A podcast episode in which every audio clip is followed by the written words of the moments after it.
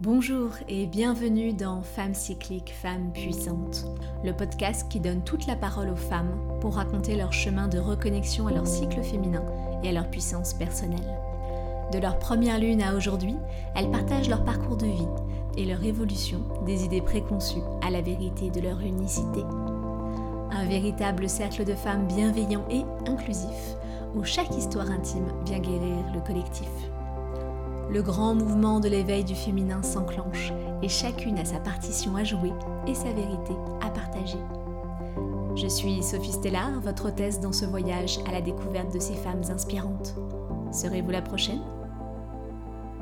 J'ai compris que de me faire passer aussi euh, moi d'abord, ça pouvait peut-être être, euh, plus, facile à vivre pour les autres parce qu'en fait, euh, je leur apporte autre chose. J'apporte, voilà, si, si, je, si je brille, je brille avec eux. Je brille avec mm. eux, je pour eux. Je suis mm. pas qu'à les pousser en avant, c'est que moi aussi je participe en fait euh, de manière active au mm. bien-être dans ma famille.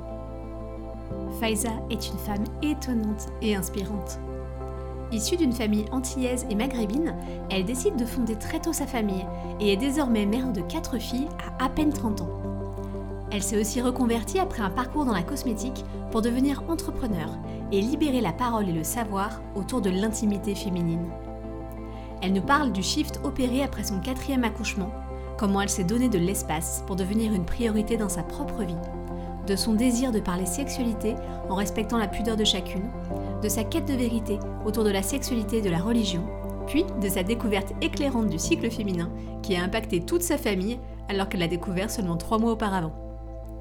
Depuis notre entretien, le projet de Faiza a évolué vers un coffret dédié au bien-être intime que je vous recommande chaudement et que vous pouvez retrouver en ligne sur Madame Faiza. Comme d'habitude, nous débutons son récit avec ses premières lunes. Euh, alors j'avais 11 ans, je ne savais pas ce que c'était. Euh, ça m'est arrivé, j'étais en vacances aux Antilles avec euh, ma grand-mère et ma tante, donc mes parents n'étaient pas là. Et j'avais ma cousine qui avait, on a 5 ans d'écart. Donc je lui dis ouais écoute, euh, enfin je sais pas ce que j'ai, euh, je sais, je savais qu'il y avait une histoire d'avoir ses règles, mais je savais pas ce que ça veut dire d'avoir ses règles, mais je savais qu'il se passait quelque chose qui devait m'arriver vers ces eaux-là. Je me suis dit ah bah, peut-être que c'est ça. Et ma tante qui était infirmière en fait euh, bah, m'a expliqué. succinctement voilà que je devenais une jeune fille, que tous les mois j'allais perdre perdre du sang, que bah, j'allais apprendre à avoir des protections hygiéniques, je, ne comprenais rien. Et puis c'est surtout que la première fois, c'est c'est pas du tout régulier. C'est-à-dire que ça c'est voilà, moi j'étais en vacances à la mer, il y avait des jours j'avais mes règles, des jours j'avais pas mes règles et ça a duré mmh. comme ça une dizaine de jours, c'était ultra perturbant et puis tout le monde était au courant en plus. Ça s'est ça s'est vite su parce que bah, je pouvais pas aller me baigner alors que quand même j'avais fait 7000 km pour aller à la plage, passé une partie du temps sur, sur le sable hein, à regarder les autres dans l'eau. Et, et, en fait en rentrant, bah, je savais, enfin, je, je m'étais même pas dit qu'il fallait que je le dise à ma mère. Je sais pas, je n'ai pas le souvenir de comment est-ce que euh, ma grand-mère ou ma tante l'a annoncé. Enfin bref, pour moi, c'était passé, ça y est, c'était fait. Donc, c'est vrai qu'après, c'était terminé. Donc, c'est pas, voilà, pas du tout comme ça que ça se passe dans les faits. Et quand, en fait, j'ai de nouveau eu mes règles en arrivant euh, au, au, collège, j'en ai parlé à ma mère et ma mère est extrêmement pudique, très mal à l'aise sur le sujet. Donc c'est limite si je me suis pas fait engueuler en me disant bah tu mets une serviette et puis euh, c'est bon quoi. Ok. Enfin ça a été assez assez brutal parce qu'elle savait pas faire. Pour elle c'était euh, surtout on n'en parle pas. Maintenant tu es une jeune fille. Euh, voilà tu tu fais attention à ton corps et c'est tout. Donc en fait je suis restée un petit peu bah, seule quoi. Et puis mon autre cousine, on était trois cousines en fait aux Antilles. mon autre cousine a un an de plus que moi mais elle a eu ses règles après moi. Et on habitait euh, voilà, à deux pas l'une de l'autre. Donc en fait, j'avais personne. Voilà. Et puis, euh, bah, je, je me disais pas, bah tiens, parle-en à une copine, peut-être que, ou voilà. Et en fait, c'est au détour de conversation euh, en cours au collège qu'avec d'autres, en fait, on a pu échanger et que, bon, bah, je me suis dit, ok, en fait, j'aurai mes règles pendant, pendant très longtemps. Apparemment, c'est pas super cool, mais il faut faire avec. bah, juste prévoir que tu sois pas mal à l'aise à l'école, mais voilà, c'est vraiment euh, un rapport assez euh, distancié, en fait, assez distancié, comme si c'était un passage obligé, mais euh, sans signification derrière, sans rien. jusqu'au moment où bah, tu fais l'anatomie, les cours et tu comprends en fait un peu mieux pourquoi tu as Parce qu'au moment où ma tante me l'a expliqué, bah, j'étais peut-être trop jeune pour avoir vraiment saisi l'importance et ce que ça pouvait représenter. Et voilà, c'est vraiment peut-être un an après, je me suis dit, OK, en fait, bah, potentiellement, c'est comme ça que je peux tomber enceinte, même si je ne savais pas trop exactement comment fonctionnait le cycle. Mais en tout cas, voilà, je, faisais le lien avec le fait que j'ai mes règles et le fait que je sois en fait en train de me construire en fait mon corps de femme. c'était vraiment brouillon, pas trop dans l'émotion, enfin, voilà, tu as, des règles. Et c'était en fait. Alors, tabou, je dirais, je ne sais pas si le mot c'est tabou, c'est-à-dire que ma tante en a parlé très naturellement, mais je pense que comme c'est une infirmière, les informations qu'elle c'est voilà, assez, assez médicales. et puis en plus, elle, est en maternité, donc elle a l'habitude de s'occuper de femmes. Mmh. Et je pense que sur le moment, elle n'a pas transposé au fait que j'étais une petite fille. voilà. C'est-à-dire qu'elle, elle vraiment, elle m'a donné les bonnes infos. Je ne les ai pas comprises. Je les ai pas comprises. Ma cousine, donc sa fille, qui, qui était vraiment une adolescente de 15 ans, qui m'a un peu mieux expliqué, mais elle, schématiquement, comment mon corps était. Sauf que ça fait pas sens, c'est-à-dire que moi, mon corps, je regarde dans un miroir, je vois mmh. pas d'utérus, je vois pas d'ovaire, enfin, je vois pas tout ça. Ça ne représentait rien, moi, et ça n'avait pas de symbolique non plus. Et ma mère, elle, elle est, elle est plutôt. Euh, son éducation fait que je ne sais pas si c'est du tabou, mais en tout cas, c'est beaucoup de pudeur. Mmh. Euh, c'était très difficile. Je pense qu'elle n'avait pas anticipé. Je pense qu'elle s'est retrouvée démunie. Elle ne savait pas quoi faire, pas quoi dire, et elle a botté en touche. On, on va s'arrêter au côté euh, sanitaire, entre guillemets. Voilà, tu as que tu mets tes, tes, productions périodiques, et voilà. En gros, et une bonne hygiène, voilà comment prendre soin de toi. Et puis, et puis ça s'est arrêté là.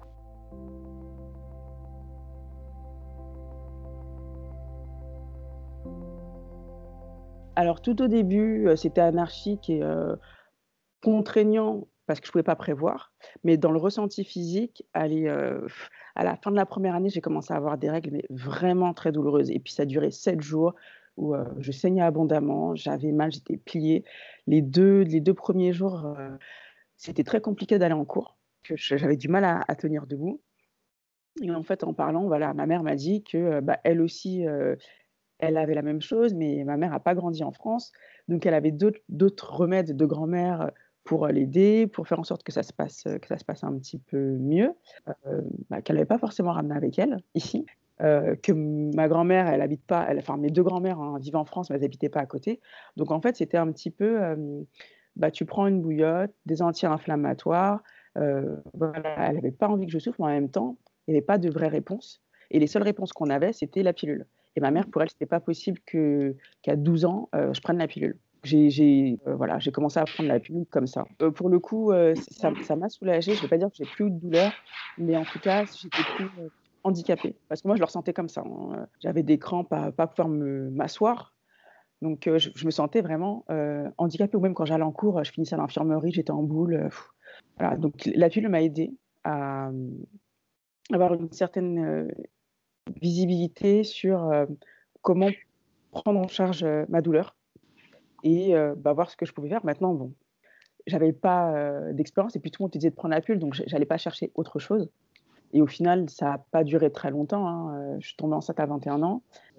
et puis même, je ne sais pas si c'était une bonne idée ou pas. J'avais pas de, rapport sexuel, donc moi je l'ai arrêté au bout de deux ans, je pense. Au bout de deux ans, j'ai arrêté pour voir un petit peu comment mon corps se portait sans. Parce que ce qu'il faut savoir, c'est que je suis une grosse stressée des médicaments.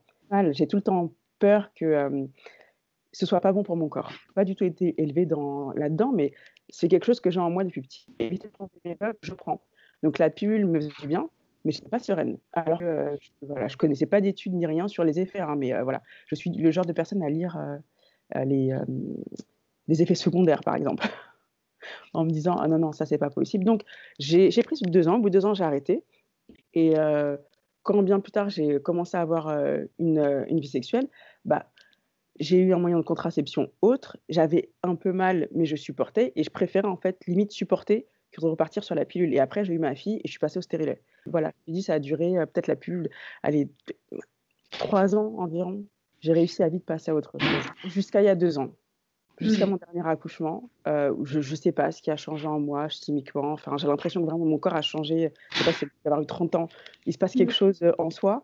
Mais euh, ça fait deux années où je suis plus sensible, bah, je, sens les variations physiques et puis psychologiques qui se font, et avec des règles qui sont bah, qui se manifestent plus. Voilà, un cycle qui est quand même beaucoup plus imprégné dans mon corps. C'est pas insurmontable, hein, mais c'est pas easy. Hein. En fait, ma dernière grossesse, je l'ai passée pendant ma. Je faisais une reprise d'études. Donc en fait, voilà, je suis tombée enceinte l'année l'année où j'ai décidé de quitter mon job pour me former. Et j'ai accouché. En, en, fait, en dix jours, j'ai fait mon écrit, mon accouchement, mes oraux. C'est voilà, tombé comme ça. J'ai eu, enfin, j'ai tenu bon. Je me suis dit, écoute, tu y es presque. T'as pas fait tout ça pour ne pas y aller. Et le, jour en fait de, des oraux, on avait la réponse pour savoir si on avait validé notre année ou pas. Et honnêtement, ce jour-là, j'ai eu l'impression d'entrer dans autre chose. C'est-à-dire que je me disais, voilà, Faiza, ça y est, as, tu, tu viens d'avoir 30 ans, euh, tu as tes quatre enfants. Je me suis sentie pour une fois, voilà, femme, entre guillemets, je ne sais pas comment l'expliquer. J'ai senti que je passais un cap, que j'étais je, en train de créer quelque chose d'autre. Je passais d'un stade de ma vie à l'autre. Tout était là, il n'y avait plus qu'à construire en fait. Et j'ai vraiment le sentiment que je me suis permise, euh, entre guillemets, d'être, je ne sais pas si c'est le bon mot, mais euh, de vivre en fait les choses comme elles étaient et de les prendre en tant que femme et pas simplement être dans une routine de vivre les choses parce qu'elles coulaient sur moi et parce que bah, la vie avance et qu'il faut faire. Là, mmh. j'ai eu le sentiment de vraiment prendre les choses en main, de me dire, voilà, mmh. des objectifs, tu l'as fait. Aujourd'hui, tu démarres quelque chose de nouveau. Euh, ouais, je pense que j'étais peut-être en, en, meilleure conscience de moi-même. Enfin, voilà, après mon accouchement, le fait qu'il y ait eu tout ça qui soit enchaîné, j'étais vraiment dans... Je me suis ancrée dans l'instant présent et j'étais en conscience de ce que je faisais, de ce que j'avais envie de faire et de ce que j'avais envie de, bâtir pour la suite. Et c'est ce qui fait que je me suis sentie plus à l'écoute de moi-même, parce que je pense qu'en fait, avant, j'avais pas un filtre, mais je m'autorisais pas à être une, une, femme, entre guillemets, pourtant je suis, je suis féminine, hein, mais j'ai beaucoup bossé, j'ai eu mes enfants pendant, pendant mes études, je lâchais jamais rien. Et là, pour une fois, je me suis dit, écoute, je pense que ça y est, tu as fait pas mal de choses, recentre-toi tu es, mmh arrivé, tu as fait ta maternité, enfin, tu es en maternité, euh, tes études sont finies, souffle, sois toi-même. Rien à prouver à personne. Mmh. Avance avec toi, ton corps, tes envies. Et c'est peut-être ce qui fait que, ouais, je te dis, depuis deux ans, euh, ma vie a un peu changé.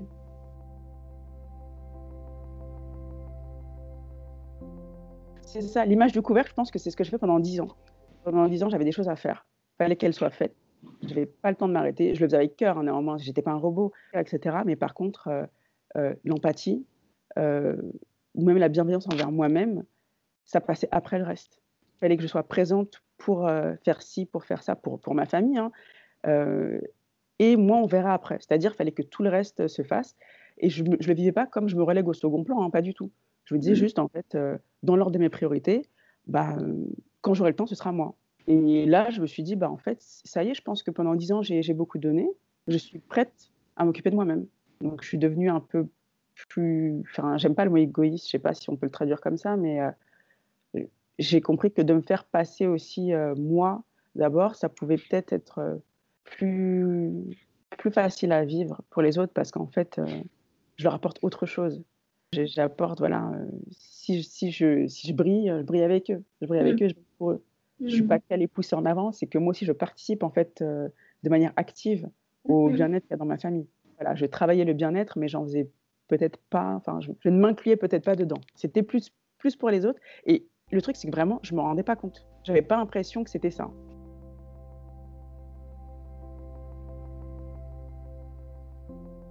En 2013, quand j'ai eu ma deuxième, euh, voilà, je me disais tiens, je suis une gourmande. Hein.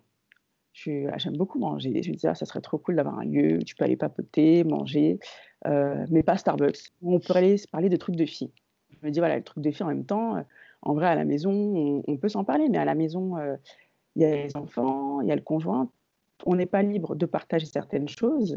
je me suis dit, tiens, c'est vrai que ça pourrait être cool d'avoir un lieu où on pourrait avoir de la sexualité. Et la première idée, c'était voilà, un salon de thé, librairie érotique. En gros, voilà, si tu as mmh. envie, tu prends ton, ton bouquin, etc.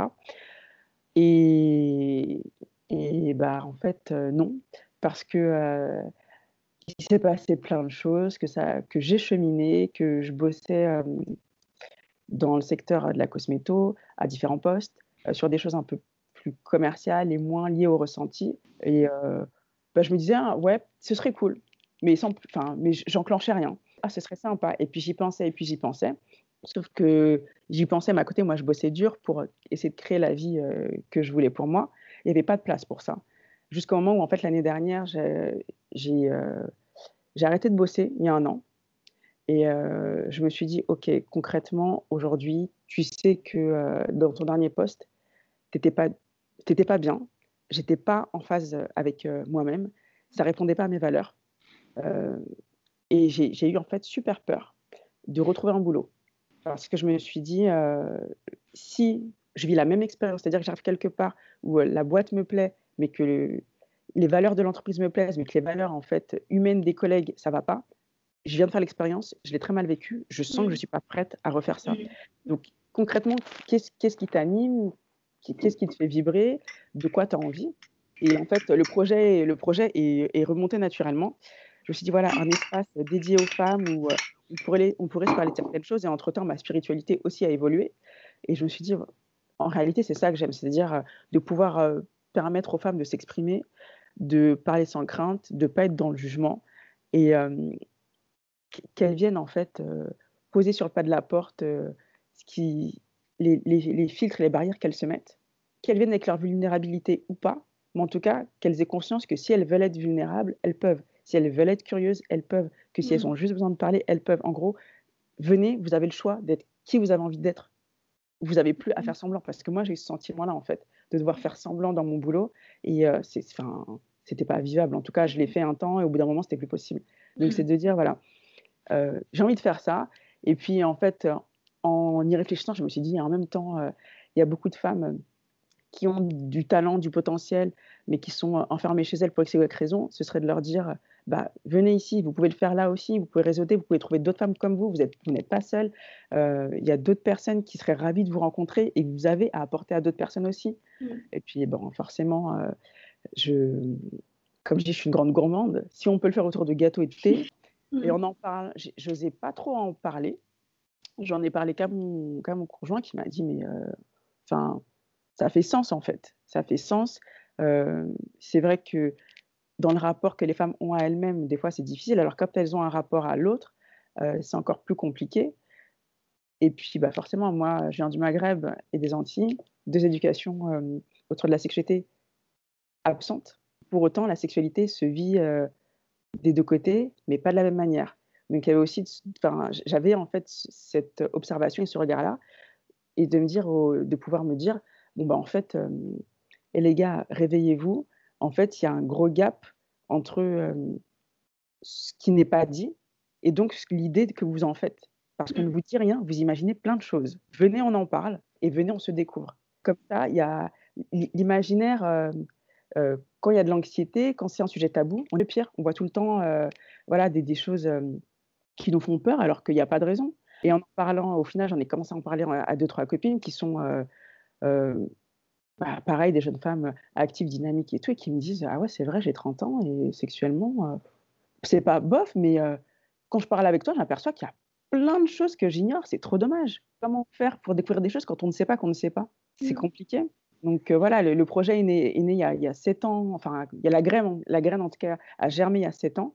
Et puis au fur et à mesure de mes expériences, d'échanges avec mes amis, de, constats de vie, de femmes euh, seules ou de femmes en couple ou de mères ou de personnes en couple plus, plus âgées, parce que j'ai eu des retours aussi. Euh, j'ai eu ces, j'ai cette chance entre guillemets moi d'être très à l'aise pour en parler. Donc quand je me suis dit allez je me lance, j'ai pas eu peur d'aller voir mes tantes, ma mère, mes grands-mères pour leur dire voilà ce que j'ai envie de faire. Et, et étonnamment en fait bah, elles m'ont fait leur retour, elles m'ont pas, elles n'ont pas battu en retraite, elles m'ont dit ok, d'accord, comment tu vois ça? Elles ont participé même à mon questionnaire. Enfin, voilà, il y, a eu un, vrai échange et je me dis en fait, il suffit juste d'en parler. Comme quoi, voilà, une, si une personne parle, et eh ben c'est bon, ça déstresse tout le monde en fait. Ce qui a donné vraiment le coup, enfin, le coup d'accélérateur, c'est ma spiritualité qui a évolué. Et quand j'ai voulu un petit peu voir comment vivre ma sexualité, voilà, dans ma, dans ma spiritualité, j'étais, j'avais pas de préjugés mais je savais qu'autour de moi, beaucoup en avaient. Et j'avais pas envie de partir comme ça. Donc je me suis dit, bah, en vrai, je vais aller regarder. Et en fait, Mmh quand j'ai regardé, je me suis dit, mais attends, les gens, en fait, ils se documentent pas. Parce qu'entre ce qu'ils pensent et euh, ce qui est dit dans telle ou telle religion, bah, les choses, elles, sont assez simples, en fait. hein. Elles sont dites, elles sont écrites. Il n'y a pas de tabou, en fait, con- contrairement à ce qu'on pourrait penser. En tout Mmh. cas, voilà, moi, euh, moi, je suis musulmane. Enfin, j'ai grandi, voilà, dans le christianisme et dans l'islam. Et aujourd'hui, voilà, je suis musulmane. Et euh, quand je vois euh, au Maghreb comment est représentée la sexualité, avec ce côté très tabou, faut pas ci, faut pas ça, etc. Et que dans l'islam, dans l'islam, c'est écrit noir sur blanc qu'une femme a le droit euh, de jouir et que euh, son conjoint, son mari, est supposé en fait euh, répondre aussi à ses envies et ses besoins sexuels, et que nous on nous dit oui, il faut être à la disposition de l'homme, il il y a, il y a un gap qui est, qui est énorme et qui est lié en fait à la culture et pas du tout à la spiritualité. Mmh. Et j'ai été, quand j'ai fait cette découverte-là, je me suis dit non, non, mais en fait, il y en a trop qui passent à côté de quelque chose de ouf, quoi, parce que la Mmh. sexualité, c'est super. Et elles se brident ou elles, ont, elles sont nées et elles ont grandi dans cette honte de la sexualité. Venez, on fait péter tout ça. Et puis, elles vont prendre euh, de l'assurance et sexuellement, ça va leur être bénéfique à elles comme à leur mari. Enfin, voilà, c'est pour les deux. Et après, j'ai euh, bah, aussi évolué euh, dans, dans le christianisme, où là, on a un rapport à la sexualité qui est quand même différent, où c'est euh, très tabou et très centré sur plutôt la reproduction. Euh, voilà, c'est différent. Voilà, c'est différent. Après, j'ai dans mon entourage, j'ai pas de personnes, euh, j'ai peu de personnes de confession juive. J'ai pas réussi à avoir, en tout cas, de témoignages. J'ai quelqu'un qui est théo, une femme qui est théologue, qui, avec qui voilà, j'essaye d'en savoir plus pour qu'elle m'explique un peu comment c'est perçu, histoire que j'ai un, petit peu de tout. Mais voilà, c'est vrai que selon les écrits, euh, on voit bien que quand même les choses sont assez claires, assez transparentes. C'est nous les hommes, enfin nous, je vais, re- je vais me reprendre, parce que là c'est la féministe qui parle. Euh, ce sont les hommes, en fait, qui vont venir dire aux femmes comment vivre leur sexualité. Et bizarrement, ça se passe à travers leurs besoins et leurs dés- désirs à eux. Et euh, la femme, euh, voilà, n'est pas censée euh, avoir de plaisir, ou en tout cas, si elle l'a, c'est à travers son mari. Voilà, que quand j'ai vu tout ça, quand j'ai lu, je me suis dit, mais non, mais en fait, euh, trop peu de personnes savent que euh, si, si, en tant que femme, tu as ta place euh, dans, dans ta sexualité, euh, tu dois prendre possession de ton corps, que tu as autant d'envie que monsieur et que c'est Mmh. normal, et puis que c'est quelque chose qui vous unit en fait. Hein, c'est pas quelque chose à sens unique. C'est quand même Mmh. quelque chose de, même si on n'est pas spirituel, c'est quand même quelque chose de l'ordre de l'intime qu'on partage avec l'autre. Ça reste un, don de soi. Non, en fait, j'étais. Le, projet voilà, a, a mûri pendant deux ans, mais quand j'ai vraiment pris le temps de m'intéresser à la spiritualité, c'est là où je me suis dit ah non non non, il faut trop que je partage euh, que je partage ça avec les autres, qu'on fasse péter les verrous parce qu'il n'y a pas de raison. Vraiment, il n'y a pas de raison. C'est que dans nos têtes et c'est que dans notre éducation culturelle. Mais ouais, ça m'a tellement, euh, en fait, ça m'a tellement énervé. Euh, tu sais, d'entendre, euh, oui, non, mais euh, t'as tes règles, alors ça, c'est des, his- des, c'est un- un- quelque chose que je te rapporte, que j'ai entendu, quelqu'un qui l'a vécu. T'as tes règles, tu t'approches pas des garçons. Donc en fait, cette personne croyait que le fait d'avoir ses règles, c'était dangereux. Il se passait quelque chose avec les... Elle savait pas quoi, mais que si elle avait ses règles et qu'elle s'approchait d'un garçon, il allait lui arriver un problème. Enfin, parce que rien n'est expliqué. Et euh, voilà, c'était culturel. Maintenant, tu es une femme, euh, tu laisses les garçons tranquilles. Bah ouais, mais en fait, c'était mon copain. euh, tu vois, on a grandi ensemble, on a joué. euh, et puis du jour au lendemain, bah, je lui parle plus, euh, je, je rase les murs, sans même savoir pourquoi. Et après, quand Mmh. elles comprennent le pourquoi de oui, voilà, potentiellement, euh, il peut y avoir des, des rapports, il faut que tu fasses attention à ton corps. Euh, c'est pas ce discours-là qui est donné. C'est simplement, euh, non, tu, tu fais attention à ton corps, les garçons ne te touchent pas, ça ne se fait pas. Et puis tu vas découvrir ta sexualité le jour, pour, pour ceux, qui sont, euh, ceux qui sont religieux, ça va être euh, tu- le jour où tu vas te marier. Donc euh, les pauvres femmes, elles arrivent, elles savent pas. Et pour quand il n'y a pas de notion de, de mariage, c'est simplement, bah, écoute, tu vas découvrir ta sexualité le jour où tu auras ton premier petit copain. Mais comment on fait pour évoluer là-dedans? Euh, Ils n'apportent pas de, de- d'explications sur le corps. Et moi, je trouve que c'est un danger, en fait. Parce que c'est comme ça qu'on se retrouve avec des personnes qui euh, vont être potentiellement malades, des personnes qui vont avoir des grossesses. Si on ne leur dit pas, il y en a qui ne savent même pas qu'elles peuvent être enceintes, en fait, euh, avec un rapport. Bah oui, mais non, mais on l'a fait qu'une fois. C'est- compliqué. Et je me suis dit, ouais, euh, c'est pas possible. On ne peut pas laisser les hommes, en fait, euh, nous dire comment fonctionne notre corps. Et de toute façon, ils ne nous le disent pas. On ne peut pas laisser les hommes nous dire ce qu'on a le droit ou pas le droit de faire avec notre corps, qu'importe comment on se positionne. On va prendre le lead Et pour ça, à mon niveau, OK, je suis maman de quatre filles, OK, il y a des femmes autour de moi, mais c'est pas assez. Clairement, c'est c'est pas assez. Euh, je vais mettre à disposition. Celles qui auront envie de venir, elles viendront. Et j'ai mmh. l'ambition de me dire que demain, des maris diront à leurs femmes, écoute, euh, voilà, ça peut être cool, il y a un lieu, si tu as envie d'en apprendre un peu plus, vas-y. Ou que demain, euh, une femme, ne sachant pas échanger avec sa fille, vienne avec sa fille, qu'elle aille se poser au salon de thé, qu'elle laisse sa fille venir bah, faire le tour dans le boudoir pour découvrir. Voilà, ok, c'est pour les femmes, mais j'ai envie de se dire que c'est utile à tout à chacun. La sexualité qui sera épanouie, elle épanouira des couples. Et puis, je, suis convaincue que les hommes auront beaucoup à y gagner. Voilà, avoir une femme qui sexuellement se connaît, ça, voilà, ça, laisse envisager des, moments beaucoup plus, euh, beaucoup plus fun, beaucoup plus sympas euh, euh, sur toute une vie de, de, couple quand on est en couple ou sur toute une vie sexuelle quand on n'est pas en couple mais qu'on est actif sexuellement.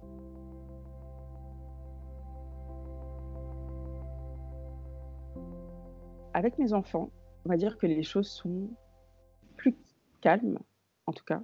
Euh, parce que une scène du quotidien, euh, selon la phase du cycle dans laquelle je suis, je vis pas de la même manière. Donc forcément, les répercussions sur eux sont pas les mêmes. Euh, donc ça m'a permis voilà, d'être mieux préparée, de mieux les préparer pour qu'ils se rendent compte voilà, que maman, elle est, bah, des fois, elle change et que ça n'a rien à voir avec eux. Bah, il ne s'agit pas d'eux, il s'agit de moi. Euh, et puis je pense que c'est important, important qu'ils puissent euh, bien se rendre compte et que quand bah, des fois je vais être un peu énervée, euh, les enfants, je vous aime. C'est juste qu'à un moment, elle voilà, il se passe des choses dans son corps. Mmh. elle est énervée, c'est pas contre vous, c'est pas sur vous. C'est qu'elle a besoin, là tout de suite, de faire redescendre la pression. Donc elle va peut-être aller 5-10 minutes se poser et puis je reviens. C'est reparti. Donc déjà avec mmh. mes enfants, c'est beaucoup plus facile.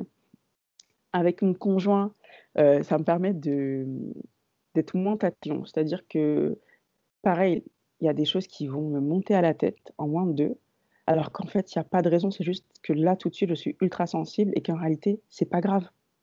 Et franchement, il me supporte. Hein. Ça va. Je me dis, je lui tire mon chapeau. Il n'est pas du genre à, se plaindre, en tout cas, il marmonne au pire des cas. Mais voilà, il ne me le balance pas au visage. Euh.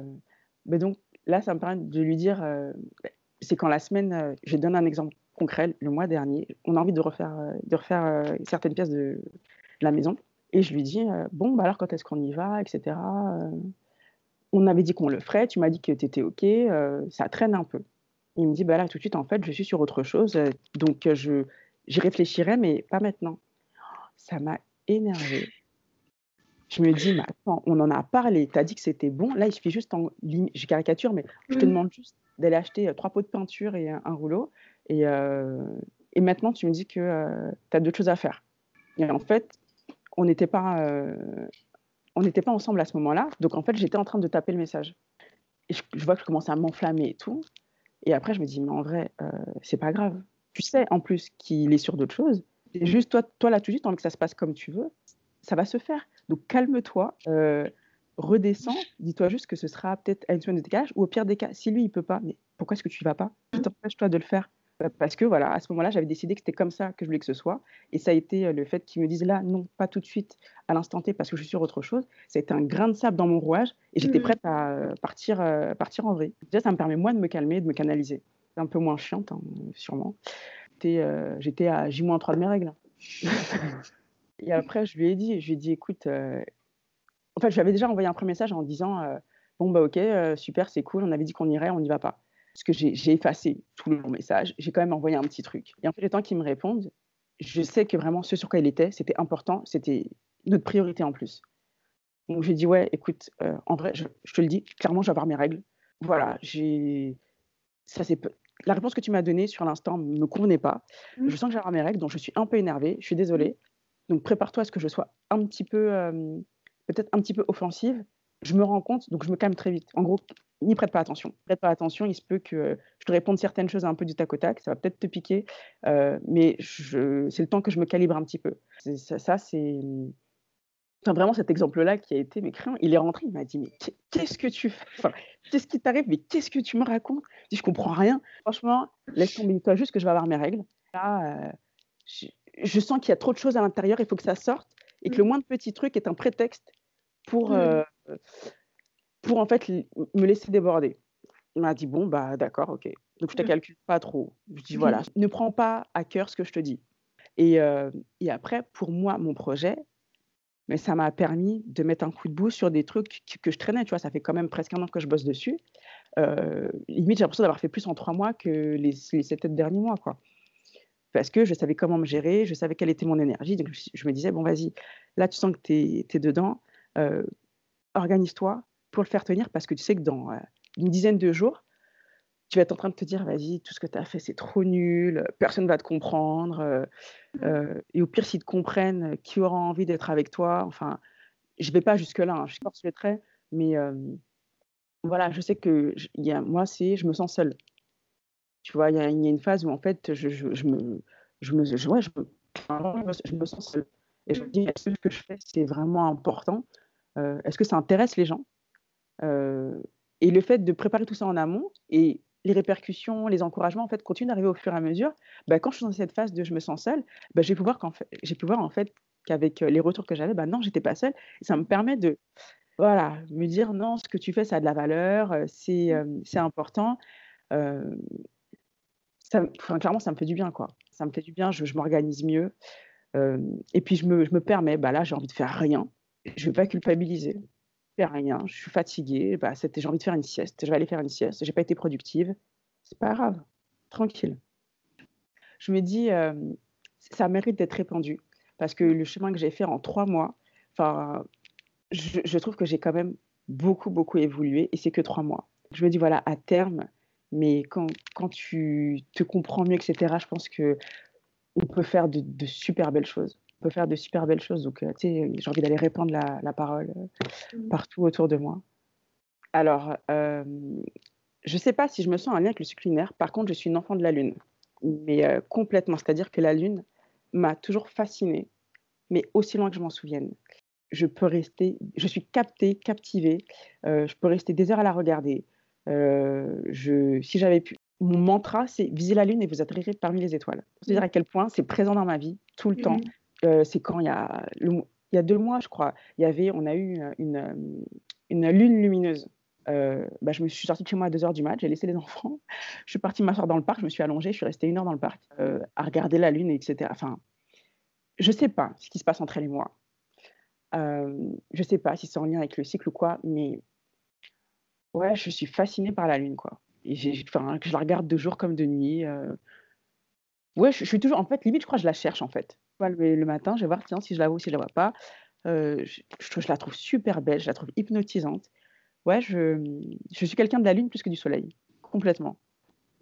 Pour le coup, j'avais du mal à me repérer avec ces histoires de été-hiver où on me disait voilà, es en, mmh. quand tu as tes règles et tout, tu es, euh, en phase hiver, tu pas à fond. Alors que moi, je vois bien, c'est quand j'ai mes règles et juste après, eh, je, je, suis prête à, suis prête à gravir, à gravir des montagnes. quoi. C'est ça, mon corps est fatigué, mais dans mmh. ma tête, c'est le feu je le sens pas comme un, partage. Enfin, je me dis pas, je, je suis pas en, dualité. Je dis juste, euh, bah, mon corps est fatigué, c'est pas grave, je vais faire ça assise, euh, je vais le faire sur plus longtemps, mais il faut que ce que j'ai dans tête sorte. Enfin, voilà, ça sort comme, comme ça sort, mais euh, ça, enfin, ça n'empêche pas de le faire. C'est-à-dire que mon corps a beau être fatigué, il y a des idées, bah, je, je fais différemment, c'est tout.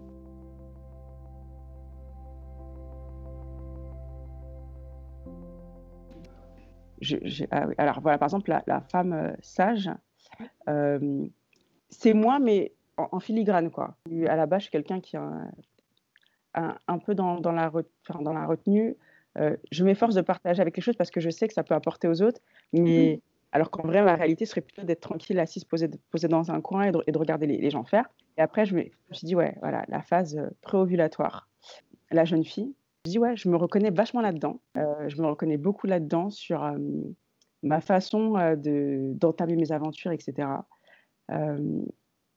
et je m'étais dit, bah voilà, je suis maman de quatre enfants, je dois être la femme mère. Et en fait, oui, mais c'est n'est pas ça le plus. En gros, mmh. juste en regardant, juste en regardant en fait les noms, je, je, je, projetais déjà. Et après, l'enchantresse, et ben je trouve que c'est là où c'est ma période où, enfin, en tout cas, c'est ce, qui, ce qui correspond à là où c'est le plus difficile pour moi. Je, je remets tout en question. c'est là où psychologiquement, pour moi, ça je vais devoir plus me battre en fait. Euh, parce que c'est pas facile. Je me dis, est-ce que j'ai du sens? Est-ce que j'ai de l'importance? En même temps, je me dis, mais si ce que tu fais, ça a de la valeur. Enfin, je suis, voilà, je suis dans une énergie de dualité. Maintenant, ce serait euh, de d'embarquer un peu tout le monde avec moi. moi, j'ai encore beaucoup de choses à apprendre, tu vois. Mais parce qu'en fait, en travaillant comme ça, j'ai vraiment l'impression que c'est moi qui suis bien et que forcément, je vais être moteur avec Et puis nous, on est voilà, on est cinq femmes à la maison. Mmh. Un monsieur tout seul et ma fille, voilà, l'aînée a déjà ça, donc je me dis c'est elle aussi de la mettre dans cette dynamique et de diagnostiquer hypersensible. Donc il se passe plein de choses à l'intérieur d'elle-même qu'elle a besoin de comprendre et ce serait voilà de pouvoir transmettre ça le plus tôt possible. Plutôt elles vont se connaître, mieux elles seront avec elles-mêmes. et si je pouvais au moins leur laisser ça, je pense que j'aurais fait une bonne partie du job, quoi. Dire mmh. qu'elles sont, elles ont conscience d'elles-mêmes et elles savent avancer avec bah, les différentes facettes qui les composent. Ça permettra d'être bien. Et forcément, si elles-mêmes, elles sont bien, ou alors quand elles ne sont pas bien, de se rendre compte qu'elles ne sont pas bien, et c'est OK aussi, de pouvoir être encore mieux dans le monde qui les entoure. Ça, ouais, je pense que l'avenir, le, job, avec tout ce que je suis en train d'apprendre aujourd'hui, ce, serait d'aller, de tendre vers ça. Leur, transmettre ça, les éveiller, qu'elles-mêmes aillent chercher aussi, hein, parce qu'on apprend mieux que, que par soi-même, qu'elles soient au courant, qu'elles soient ouvertes au fait que tout ça est là et qu'elles qu'elles peuvent se les approprier et qu'elles doivent se les approprier pour mieux vivre en fait leur, euh, bah, leur féminin sacré, comme tu le dis. Mmh. Euh, et forcément, qu'importe ce qui va se passer dans leur vie, elles seront toujours au bon moment, au bon endroit en elles-mêmes. Et je pense que ça peut avoir des bonnes répercussions aux alentours. Merci à Faiza pour son partage et son énergie qui inspire à se reconnecter toujours plus à soi-même. Dans 15 jours, nous découvrirons notre dernier archétype de la saison hivernale, l'enchantresse. À bientôt! Si tu as aimé le podcast, tu peux le faire savoir en lui mettant une jolie note et en le partageant autour de toi. N'hésite pas aussi à me proposer des femmes cycliques, des femmes puissantes que tu souhaiterais entendre à mon micro. Tu peux me contacter sur Instagram sur Sophie 3 underscore stellar. À bientôt